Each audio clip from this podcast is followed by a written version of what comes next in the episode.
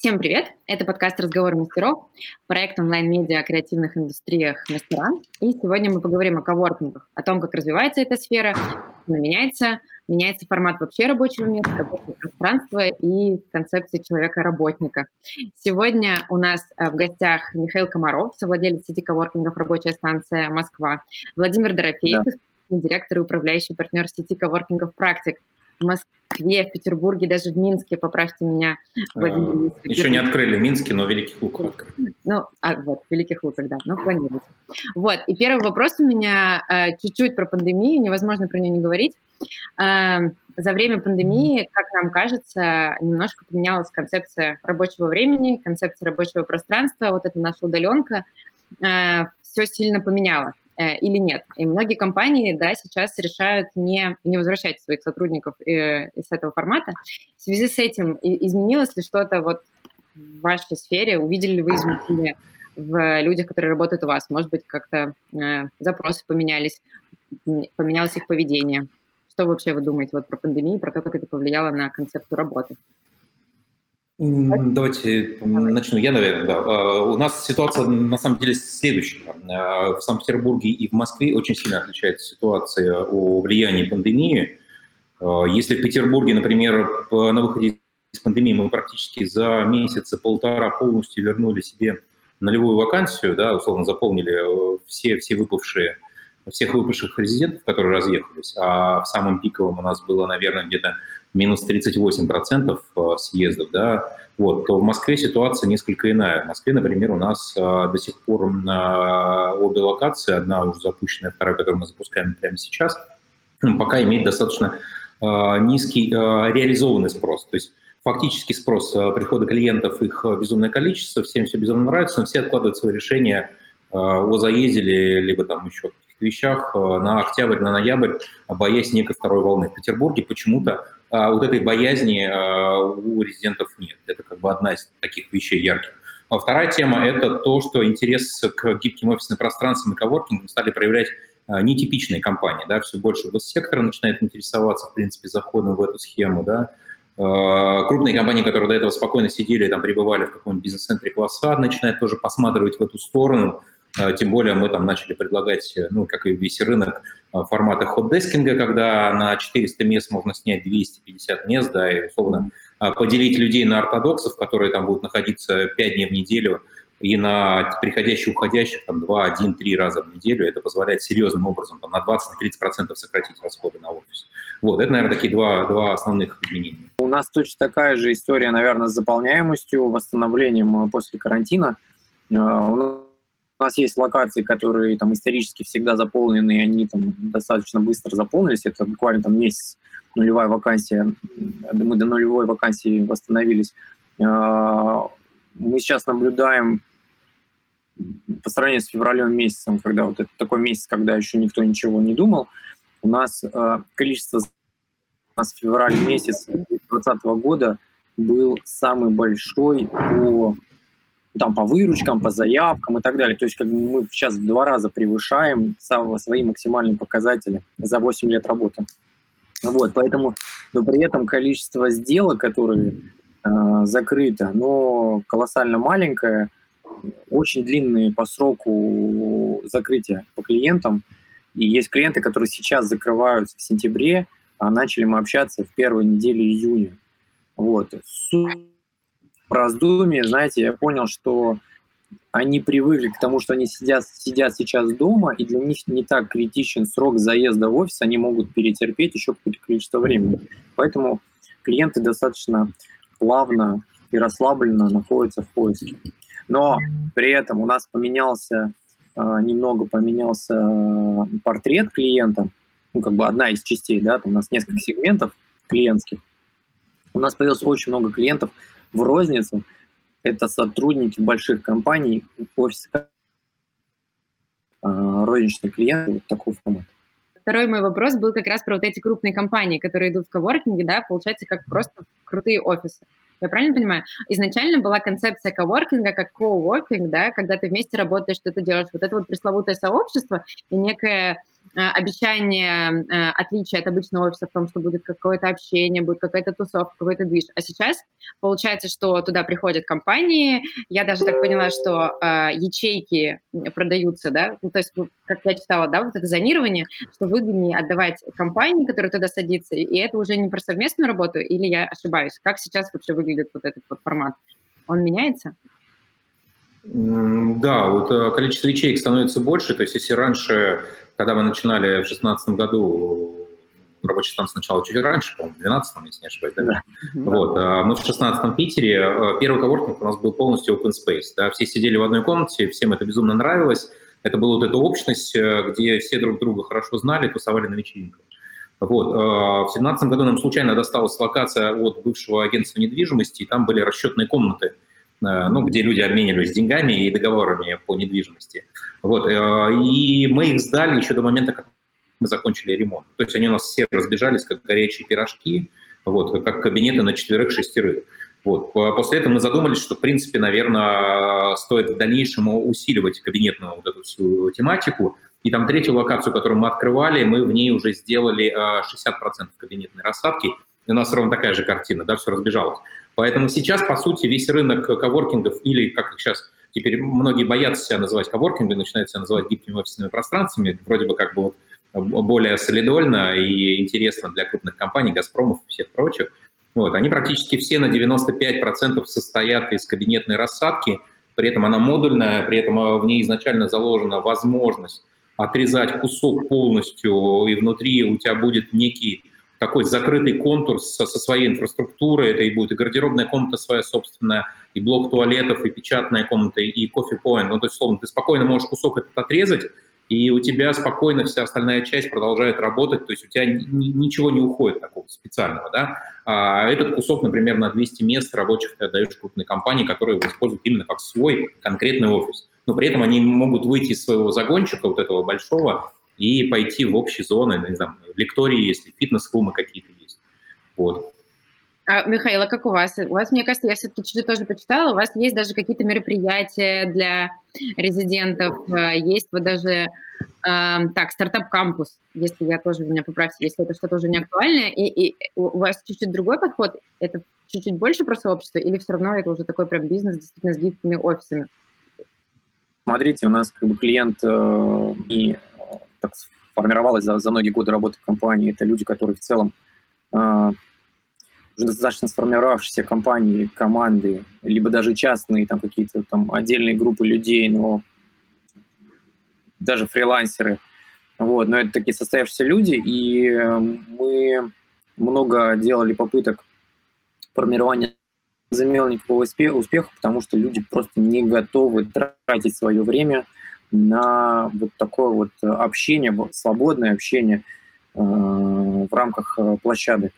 Возможно, название диктует э, тот, тот как бы контингент, клиентский контингент, который к нам приходит. У нас вообще на рынке Москвы там, среди клиентов считают, что мы исключительно про работу, mm-hmm. исключительно про такую тишину. У нас там одни из самых тихих open spaces, мы с open spaces тоже работаем, и сообществ внутри у нас не появится. Но при этом у нас активные внутренние группы и чаты, где люди решают свои технические там, рабочие вопросы, это и есть. Про мы проводили мероприятия специальные, не работает. Мы проводим мероприятия скорее образовательного толка. На них приходят наши клиенты. А, это полезно, но оно не, знаете, ну, не склеивает этих людей в какую-то там дальнейшую работу, ну, за редким каким-то исключением. Поэтому мы, честно, перестали биться. Просто поняли, что наши ребята, которые к нам приходят, они идут к нам не за этим.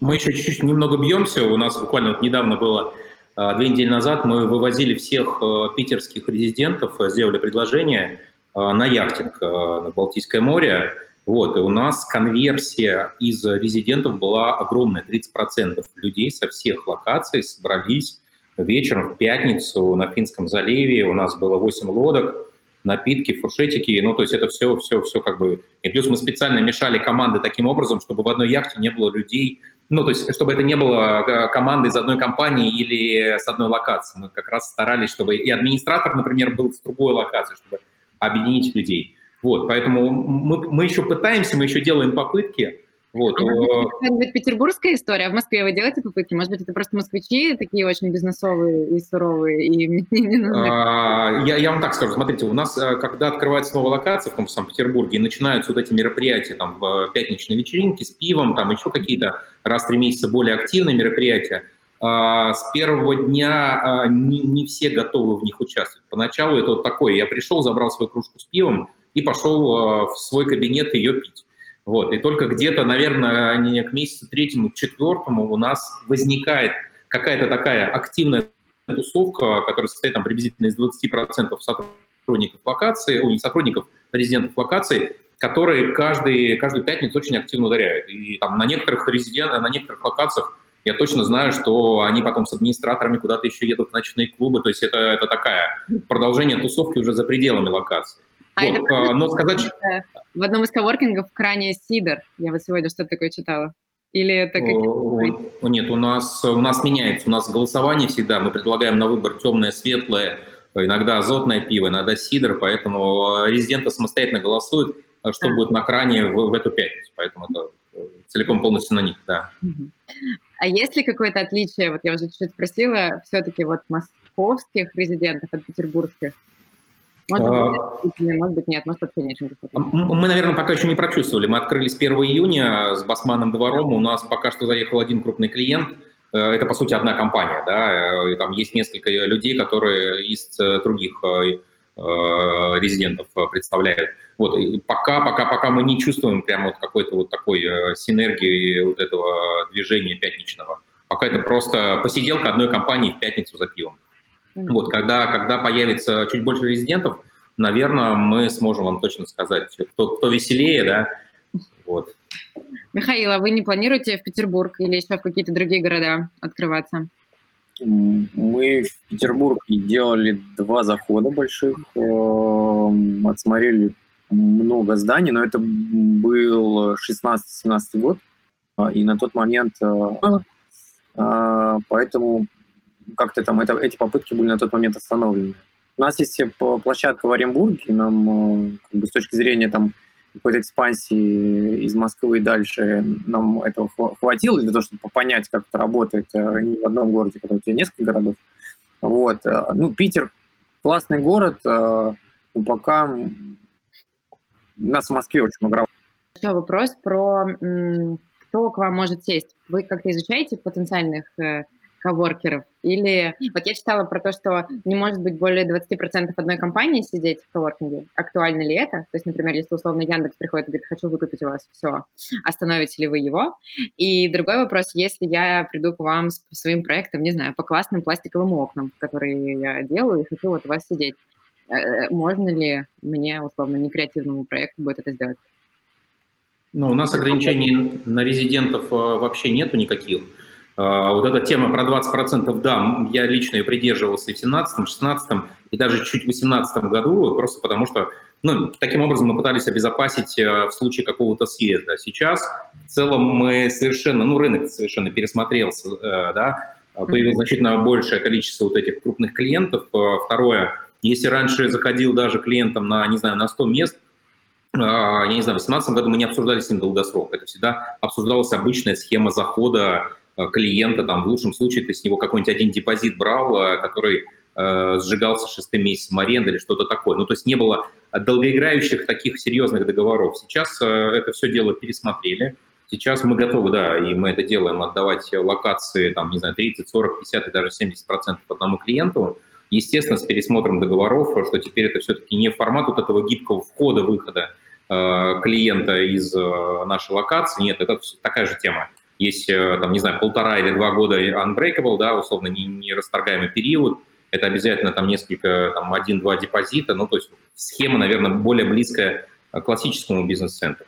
Вот, относительно пластиковые окна или еще что-то, мы единственное, естественно, уточняем э, с точки зрения той, э, насколько э, этот резидент может повлиять на комфорт других резидентов. Если, например, к нам пытается сесть какой-то колл-центр, мы скажем нет. Но потому что мы понимаем, что даже если они будут сидеть в своих кабинетах, ну, ребята будут шумные абсолютно точно, это, скорее всего, выведет потом, а, ну, как бы, других резидентов на желание выйти из нашей локации. Вот поэтому только-только, наверное, вот, вот такой фильтр. А так, ради бога, у нас сидят банки, у нас сидят агентства недвижимости, ипотечные центры, айтишники, господи, кто только не сидит. Да. Михаил, а у вас как? Э, ну, мы никогда не придерживались истории там процентным соотношением больших клиентов к маленьким. И больше того, у нас есть площадки, где, по сути, моноарендаторы, там крупные компании. А, поэтому как бы, с этим проблем нет. Мы в 2016 году попробовали, у нас были первые сделки такие очень большие, когда клиенты заезжали там, по 300, по 400 человек.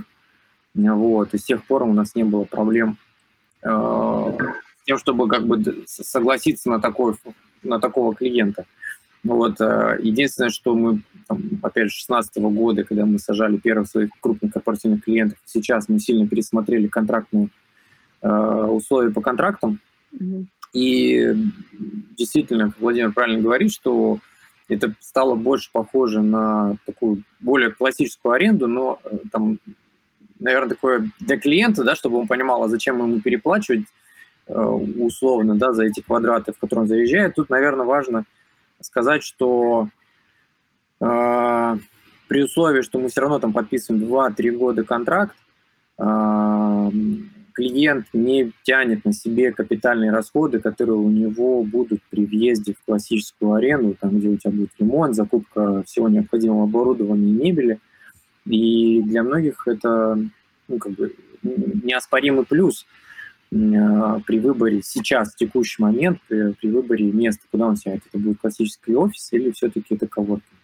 У нас был хороший пример, вот недавно буквально э, мы делали расчет для одного клиента крупного, на посадку на три года как раз-таки, и разница относительно классической аренды и посадки к нам составляла 80 миллионов рублей за три года. И это как бы существенные деньги, которые корпоративные и большие клиенты сейчас считают. И они понимают, что для них такая цифра весомый плюс, чтобы сесть в коворкинг. То есть я правильно понимаю, что вот этот стереотип, э, это уже стереотип, про то, что это некий некое творческое пространство, что это какое-то место для, не знаю, креативных, простите за такое слово, хипстеров. Это все же вообще не так, и это просто крутой, хороший офис, хорошая услуга, сервис, правильно я понимаю, который предоставляется вообще всем, и нет больше здесь никакого флера э, творческости, креативности и вот чего-то такого. Смотрите, я, я могу сказать просто как вот как архитектор важный момент, что прослеживать, что происходит, меняется, как меняется потребление этих метров, да, а вот эти все креативные пространства, которые мы там, когда мы начинали, там, 12, 13, 14 год, это все было, это выглядело все так э, и отталкивалось от крупных IT-корпораций, где для айтишников создавались вот ровно такие интерьеры. Пресловутый вот этот офис Гугла, который там все всегда как бы ставили в пример, он как раз-таки был вот таким, каким коворкинги были, стали там строиться 12, 13, 14 год. Сейчас крупные IT-компании, э, они, эти их внутренние пространства, они становятся более цивилизованными, э, более бизнесовыми, и э, те айтишники, которые тогда садились в такие интерьеры, они сейчас с большим желанием сядут в более, ну, как сказать, ну, более современные и, и приятные глазу интерьеры без вот этих всяких гамаков, горок и так далее. То есть это уже нет, такого, нет такой потребности у конечного потребителя. Я говорю сейчас про большие компании. Да? И получается, что вот, вот этот э, типичный клиент, э, в нашем случае айтишник, да, программист, который сидит в компании, э, э, крупной компании, которая смотрит сейчас на коворкинг, э, он и ждет уже современный интерьер, и для него получается, что он идет в коворкинг, он получает ровно то, что он получил бы в крутой большой компании. Ну, возьмите, не знаю, какой-нибудь Mail.ru, у них сейчас интерьеры, они стали более строгими, нежели чем там, пять лет назад. Вот это просто естественное изменение э, моды, желание вот в, в таком сидеть. Ну, там сидели вот в таких интерьерах, сейчас сидят в таких интерьерах. И коворкинг – это такое некое зеркало э, того, что люди хотят. А можно ли говорить о некой конкуренции? И вообще, как вы воспринимаете вот все вот эти бесконечные антикафе? Разного уровня же и тоже разного дизайна они есть. Какой-нибудь циферблат э, в Петербурге или в Москве цифербург, не знаю, как они там называются, их очень много, и они есть тоже достаточно с точки зрения интерьера прикольные. Э, ну, в плане хорошо, качественно сделанные, в это тоже вкладываются деньги, наверное, ну, с другим подходом. Ну, то есть вот вы не считаете это вообще каким-то, ну, не то что конкурентом, то есть это совершенно другое. Про что это? Это абсолютно другое. Это как ресторан сейчас с офисом сравнить. Это два просто разных э, формата. И потребления. Ну, да, сейчас я... Э, это просто изначально тоже было как некое пространство, в том числе и для работы. Там, э, но оно просто индивидуальное. То есть туда не приходят компании, в плане бизнес-компании, но там можно было точно так же сидеть, не знаю, с ноутбуком, и изначально, как я это понимаю, это было чем-то похожим. Но, видимо, сейчас абсолютно нет. Ну, все так. Да, Владимир, да, поговорите. Да, э, не, антикафе, я не знаю, кто когда э, сравнивал их э, как-то с коворкингом, мне кажется, это изначально была какая-то неверная классификация, знаете, у, у Тугиса долгое время коворкинги находились в, то ли в развлекательных центрах, то ли еще где-то. Вот, они постоянно долбились, извиняюсь, с предложением разместить рекламу. Я говорил, ребят, давайте вы вначале нас в правильное место запихнете, а потом как бы возвращайтесь. Потому что э, когда мне там условно приходило от них такое стандартное письмо, где сравнивали посещаемость э, соседей, как бы якобы конкурентов, там стояли бильярдные какие-то клубы, еще что-то, ну вот как бы это вызывало у меня какой-то приступ, э, не знаю, ярости. Вот, поэтому антикафе, ну, это, это на самом деле ближе к кафе, а коворкинг ближе офису. Это, это разные вещи, абсолютно. Вот даже близко не знаю, кто, кто их поставил на одну Вам не кажется, что это может быть тоже немножко такое профессиональное восприятие и восприятие больших городов? Вы, вот вы говорите, что есть, да, коворкинг в Великих Луках, может быть, были, пробовали заходы в какие-то вот в Оренбург, да, может быть, вы, Михаил, расскажете. Нет ли в регионах э, какой-то путаницы с этим? Потому что есть еще все вот эти креативные кластеры, и вот просто мы, мы изучали все это лет шесть назад, действительно уже очень много времени прошло, но то, что наполнение всего этого путалось, оно точно так было. То есть это была новая концепция третьего места, так называемая, это не дом, это не работа, это вот нечто третье. И дальше уже путаница, что я там делаю. В настольные игры играю э, или работаю, или что-то еще вообще этого незаметно в регионах. У нас было ошибочное утверждение. Ну, смотрите, э, путаница, я, я объясню, почему путаница началась. Ну, как, на мой взгляд, э, началась с того, что э, с целью привлечения клиентской массы эти антикафе начали называться повсеместно коворкингами. Начнем mm-hmm. с этого. У меня в Петербурге был пример. В одну из поездок мы решили проехать по коворкингу, которые на тот момент существовали в Питере и посмотреть еще какие-то там, ну, антикафе.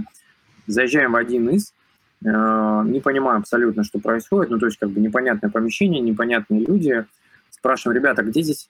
А, мы ездили по коворкингу, вот, да, мы попали в антикафе. И мы спрашиваем, ребята, ну, почему... Где здесь коворкинг? Это здесь. А почему? Ну, у нас тоже есть Wi-Fi, понимаете? Ну, то есть как бы... Поэтому как бы вот эта путаница, мешанина в, понимании формата она возникла не от того, что коворкинги были похожи на антикафе, а скорее антикафе хотели привлечь просто аудиторию. Тут был момент такой, что как бы в коворкинге раньше ходили в основном фрилансеры, а не компании, которые должны были садиться там на месяц, год и так далее. И по большому счету этим людям было в целом все равно, где сидеть. Это будет коворкинг, антикафе, кафе обычные и так далее. Вот. Сейчас же, так как коворкинги стали восприниматься как стандартные, нормальные, большие, классные офисы. Туда едут, э, идут работать там на долгие там, годы, ну, там, в нашем случае. Поэтому это, это смешения вообще нет. Я уже это не замечаю, наверное, буду как три. Угу. А по поводу вот вообще окружения, все равно креативного. Вот э, практик находится в Бергольце. Это креативный кластер, креативное пространство. Важно ли это было в выборе точки или просто это крутое помещение, и вы туда сели? И вообще вот вы когда выбираете точку для нового коворкинга, важно, что вокруг? Um, смотрите, критерии выбора, они на самом деле менялись год от года, естественно. А, когда нам сделали предложение в 2018 году в начале сесть в Бергольд-центр, для нас, да, это было очень важно – потому что нам очень хотелось находиться внутри какого-то креативного пространства, потому что мы чувствовали в этом какую-то синергию. И мы действительно получили, эта локация до сих пор является самой популярной в Петербурге, там лист ожиданий на, там, не знаю, 8 месяцев вперед, и мы там э, забрали все площади, которые только могли забрать и расшириться, вот, но все равно там дальше расти уже некуда. Мы, наверное, и в Москве сели по той же причине в Басманный двор, потому что собственники Басманного двора, общественного пространства и Бергуль-центра – это одни и те же люди. Поэтому, когда они нам позвонили и предложили здесь вариант, mm. вот, мы, естественно, согласились. Когда мы узнали, что здесь параллельно еще Виворк рассматривает это же помещение, и СОК ходил, ключ, ну, в общем, для нас это как бы явилось неким референсом, да, что Э, маркером, что, ребят, надо брать. Вот. Сейчас, наверное, возможно, я бы э, чуть иначе подошел к выбору локации. Да. Это, опять же, вот э, то, что Миша говорила, меняется формат и меняется восприятие коворкинга, или, как теперь называют, гик-офисное пространство, в бизнес-среде. Если раньше действительно было какое-то место для хипстоты со смузи, да, там некоторые локации вроде коллайдера даже пытались это дальше как-то двинуть вперед, да, особенно сделали кальяны, гамаки, 50 тысяч за рабочее место, но это что-то другое, да, они ушли куда-то вот не туда. Вот, э, то, то сейчас как бы да, это, это по сути полноценная замена полноценного бизнес-центра класса B плюс А, скорее всего, да, вот, и, соответственно, от этого меняется полностью клиентская аудитория, э, уходят, уходят единички, ну, единички, условно, да, там, первая локация наша была 40 мест и 40 клиентов. Вот, то есть э, каждый клиент представлялся одним человеком. Сейчас, условно, у нас на локации может быть Э, на 250 мест э, всего лишь 10 клиентов. Ну, разрядность клиентов меняется, количество людей, которые принимают решения, сокращается. Да? Тебе не надо танцевать э, в танце перед 250 людьми, тебе надо всего лишь перед 10 потанцевать и убедить то, что ты предлагаешь качественный продукт, и они к тебе садятся. Остальные просто ездят на работу уже в это место. Вот а есть тогда будущее у коворкинга в спальных районах? Да, мы считаем, что сейчас как раз вот именно постпандемийная вот эта наша действительность, она диктует э, то, э, что коворкинги в спальниках будут развиваться. Единственное, что вот мы тоже рассматриваем этот вариант и этот формат, что это должны быть локации, наверное, максимально автоматизированные, максимально такие автономные, может быть, даже без людей, людей, которые там будут приходить только по ночам убираться. Mm-hmm. Это позволит, а, первое, предложить действительно хорошую качественную цену на которую сможет потянуть и там компания крупная, которая, там, не знаю, возьмет всем своим сотрудникам, которых она отправила на удаленку, снимет, э, не знаю, по 15 тысяч в спальнике э, вот этот коворкинг, вот, в котором, не знаю, будет э, снижено количество, там, не знаю, переговорных зон, которые вот, скорее всего, именно в этом формате, в спальнике, да, они будут не нужны. Там сократит то же самое чай, кофе, там свежие фрукты, то есть сократит все то, что сейчас у нас сжирает деньги, да, то есть то, что не приносит деньги. Вот. Э, и как раз это позволит открываться локациям небольшим, 400, 500, 600 метров, потому что они станут менее зависимыми от всех вот этих э, дополнительных расходов, которые сейчас несет крупная локация. Михаил, ну, у меня на самом деле последний вопрос, я спрошу, он супер связан с тем, что вы сейчас сказали. Какое будущее, э, как вы вообще, какие-то тенденции вот в этих рабочих пространствах? Что будет дальше? Вот мы уже поняли, что поменялось от условных хипстерских музей, мы ушли в такое даже какое-то сокращение и такой как строгий дизайн. А, что нас ждет дальше и в связи с пандемией, и в связи, не знаю, со всем? Вот как, как вы это ощущаете? Ну, мы сегодня только у меня был разговор большой там, с одним ну, крупным застройщиком. Мы обсуждали, что в целом э, формат потребления коммерческой недвижимости может измениться. Э, измениться, потому что клиенты Э, во-первых, скорость бизнеса увеличилась, то есть компании стали быстрее начинаться и быстрее заканчиваться. То есть как бы, есть проектные группы, есть какие-то стартапы, которые там работают полгода и так далее. И стандартное потребление, когда ты заходишь на многолетний контракт э, в эти метры, которые ты там арендуешь в классическом бизнес-центре, э, это начинает уходить э, в прошлое. Безусловно, количество квадратных метров, которое сдается таким образом, сейчас это превалирует, это там 99,9% да, э, от рынка, ну, условно. Вот, то, но, но, но при этом тенденция замены, подмены классической аренды вот в такую, где ты не должен тратиться на входе, на старте, э, когда ты начинаешь арендовать эти метры, оно мы видим, что эта тенденция только увеличивается. Поэтому я всегда привожу хороший пример. Могли бы мы подумать еще года четыре назад, что каршеринга будет столько, и вообще он будет работать в таком формате, как он работает сейчас там, в Москве, не знаю, в Петербурге. А, я там давно не был. Но вы посмотрите на улице Москвы, почти все, что стоит на парковке, это каршеринг. Люди перестали, даже если у них есть эти автомобили, они перестали им пользоваться каждый день, они пользуются удобным форматом. Взял, проехал, оставил. Ты ни за что больше не платишь. Ты не тратишь ни на бензин, ни на страховку, ни на ремонт, ни на парковку, вообще ни на что. Коворкинг в этом плане похож. Ты тратишься ровно на то, что тебе нужно. Тебе не нужна переговорная комната каждый день, она тебе нужна раз в неделю. Зачем за эти квадратные метры платить? Хороший был пример, ну, как-то один из, одна из цифр, которую мы иногда клиентам называем. Владимир, можете взять в, это, в, в обойму э, при продажах. Мы когда-то давно-давно посчитали э, офис 15 человек, пьют воду, каждый день им привозят бутилированную, там, раз в неделю привозят бутилированную воду. Мы взяли стандартную стоимость аренды по Москве, посчитали, сколько занимает метров эта вода и сколько в год э, уходит на просто, чтобы эта вода стояла. Получалось что в районе 80 тысяч рублей просто в год люди тратят за то, чтобы эта вода стояла. Вот это, это бред, это утопия, и э, компании для того, чтобы сейчас эффективно развиваться, они должны сокращать свои косты. И поэтому вот эти все расходы, связанные с офисом, его строительством, его обслуживанием и так далее, они, люди понимают, что от этого можно в целом достаточно безболезненно избавиться. И поэтому я считаю, что когда-то, наверное, доля вот таких вот пространств, как коворкинг, сервисные офисы, гибкие офисы, она будет такая значительная, и она на весах классической арендой она будет ощутима. Владимир. Я, я абсолютно полностью солидарен, а, потому что у нас как раз сегодня, буквально час назад, был подобный же разговор. А, мы сидели с инвесторами, и они рассказывали, что они сегодня встречались там а, с, с руководителем очень крупной компании, которая сейчас показывает на свой офис, который там занимает 2500 квадратных метров, в котором ноль людей, потому что он их всех разогнал по домам, и он за него продолжает платить. И он получил там какую-то 20% скидку от бизнес-центра, и все.